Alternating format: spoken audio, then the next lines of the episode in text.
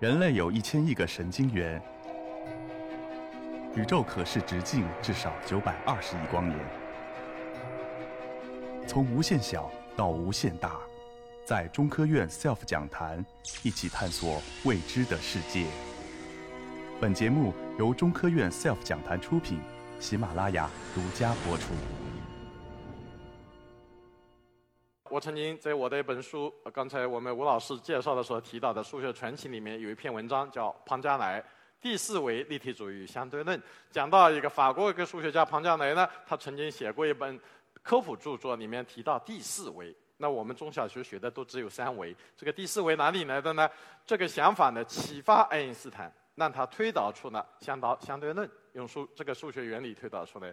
同时呢，他也影响了毕加索。啊，我们都知道这个画家一般的数学都比较差的，而毕加索数学也特别差。他本来是不懂这些东西的，但是他有个朋友啊，是个精算师。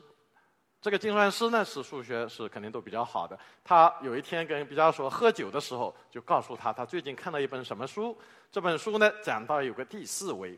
这个毕加索非常敏感的，一听这个什么数学里还有第四维啊，因为原来的画家的任务呢，就是把三维空间里表现到平面上。现在突然来了个第四维，他就想象，要是把四维的东西真的有的表现在平面上，该是什么样子呢？他就开始动脑筋了。最后，在一九零七年的某一天晚上呢，开始画出了他的一生最重要的一幅作品啊，就是这幅亚威农的少女。那么这个少女每一位少女的面孔呢，就跟以前的绘画的不一样了啊，好像是左脸跟右脸长在不同的人脸上一样拼合起来的。啊，这个呢就是他的创新啊，他就受了这个庞加内的第四维的想法啊，得到的这么一个伟大的作品。好，这个地方也插了一幅我的我在日本京都开会的时候呢拍的一张照片啊，我也是用了一个机智的方法，怎么解释呢？就是说当时我们在一个楼层比较高的时候吃吃盒饭，然后发现这个灯笼比较漂亮，这个我们就很多人坐在下面呢，请对面的人拍照留念。还有吗？就对着窗外的这个日本的古都来拍照留念。但是我呢，突然想到的第三种方法，什么方法呢？就把我坐的椅子啊搬到隔过道上，我就站到椅子上去了。然后我手举的比这个灯笼要高，因此呢，就拍到这幅照片。背景呢，就是整个城市，好，叫京都的黄昏，是不是有点东方的韵味出现了，对吧？那么这个想象力就跟刚才那幅画一样的，本来灯笼在头顶，这个城市在下方，通过一个灵感，通过一个椅子站上去，就得到这张照。那么刚才讲到很多绘画跟几何的例子，啊，其实呢，音乐和代数呢也有很多密切的关系。因为时间的关系，我就不多讲了。我只告诉大家，这个关系的源头是古希腊，也就是说更加久远。然后在十九世纪呢，它产生了电影，它是把又有画面，又有时间的流动，还有音乐在里面。这个电影呢，大家都爱看的，对不对啊？这个数学里面呢也是一样的，在牛顿那不这个发明了微积分以后啊，慢慢的、慢慢的，在几何和代数这两个传统的数学之外呢，就产生了新的，叫分析。这个当然中学学不到，但是你一上了大学，微积分就属于分析的一部分，这个必须要学的。它呢就是把代数的方法跟几何的方法综合起来，所以它对应的就是电影。好，所以这个我们的左脑跟右脑呢，它有很多的默契度。那么，假如你把这个艺术缩小为这个文学，啊，把数学扩大为整个，啊，数学扩大为整个艺术、整个科学的话，我们又可以得到另外一个相似性的。哎，我曾经排列过，好，就得到这么六个。这个因为时间的关系呢，我就不一一解释了。我想解释其中的一样，不知道你们想听到哪一种？啊？呃，有的说数学跟诗歌哈，那么就我就讲讲数学跟诗歌吧。啊，因为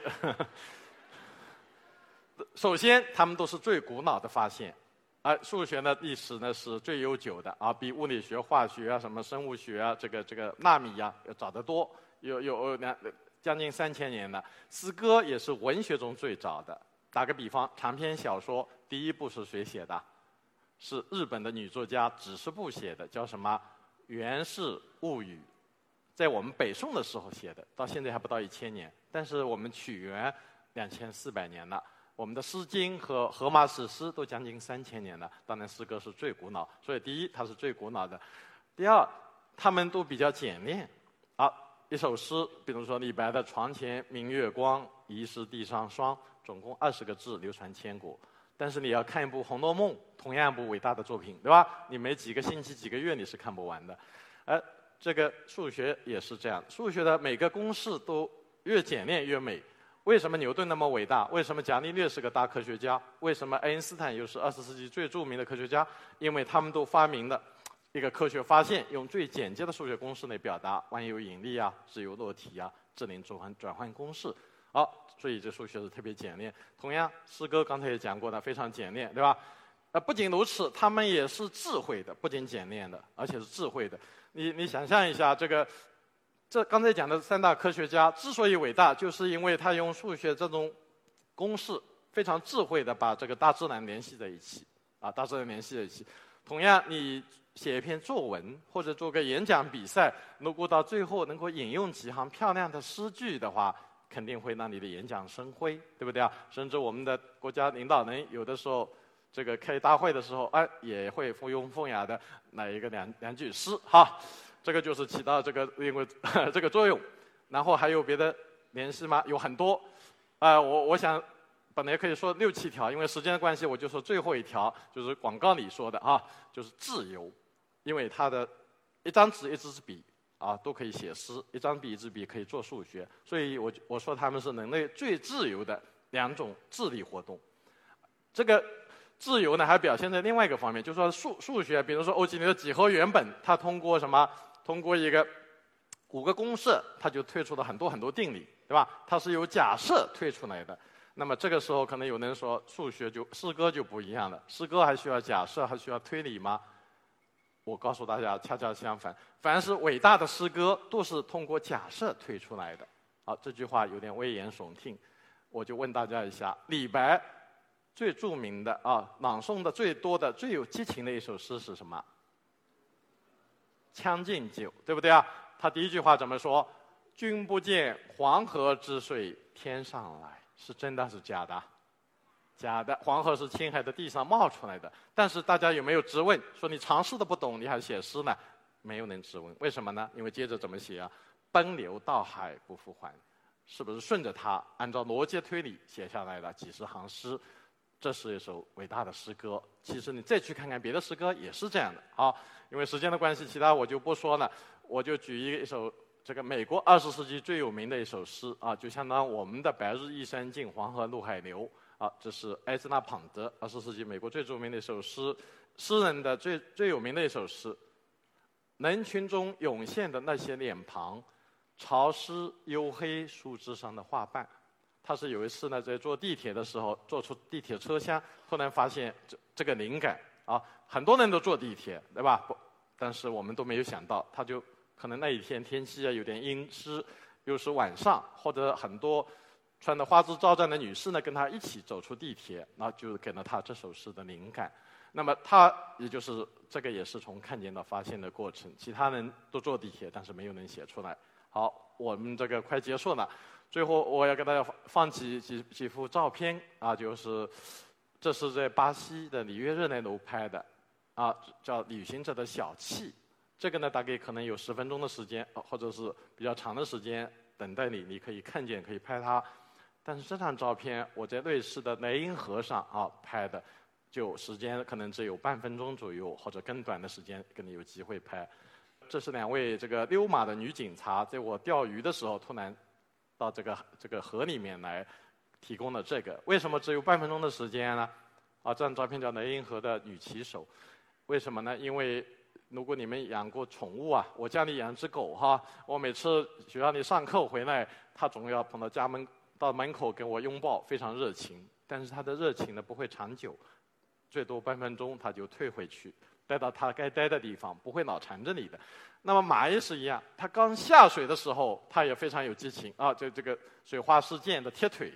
然后两位女警察也因为马的兴奋而兴奋，所以表情非常丰盈。而假如半分钟以后马恢复平静，这个这个两个警察又恢复平静，你拍到就是一个很平庸的照片。同样道理，在小巷里的我们的邻国塔吉克斯坦上碰到的小孩子们，一次第一次拐弯的时候看见，哎，中国人的面孔他没见过，所以每个人表情很丰富。当场我就把手机就拍了一下，如果跟他说几句话再拍的话，可能表情就散了。那时候就拍下来就不是个照片，不是个摄影作品了。好，最后呢，我知道这小朋友比较多哈，又放了另外一张照片，这是我在呃前苏联分裂出来的最小的国家摩尔多瓦拍的。那次在街上走的时候呢，只有我跟这个男孩两个人，他呢有点矜持，因为不知道我是好人还是坏人呢。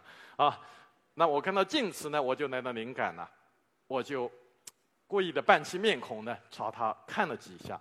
他一下就有点担心，哎，这个叔叔是不是坏叔叔哈？赶紧的跑到家门口就就进去了。就在那一瞬间，我从口袋里掏出相机呢，就拍了这一张。拍完以后，满脸笑容啊，跟他说话，那个他也放松下来了。这张照片呢叫陌生人啊，是我的一个一个瞬时的一个想法。但是我在后来在我的书里写到这张照片的时候，我是这么解释的：我如果当时碰到是个小女孩这么大的话，我可能得不到这个灵感。为什么呢？因为男孩子嘛，勇敢一点，吓唬吓唬问题不大啊，所以我就得了这张照片。呃，哎呦，来点掌声哈！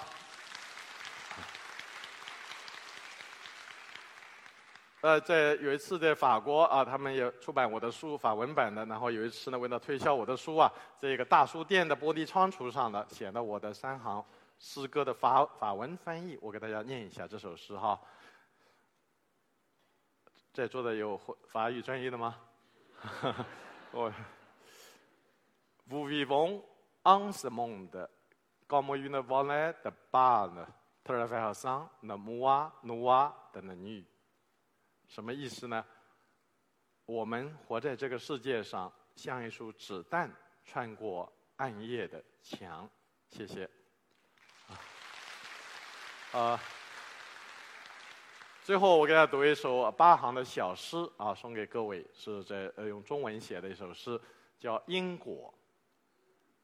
铁道线因河流而弯曲，河流因大海的召唤而弯曲，月亮因太阳的光而弯曲，彩虹因大地的妩媚而弯曲。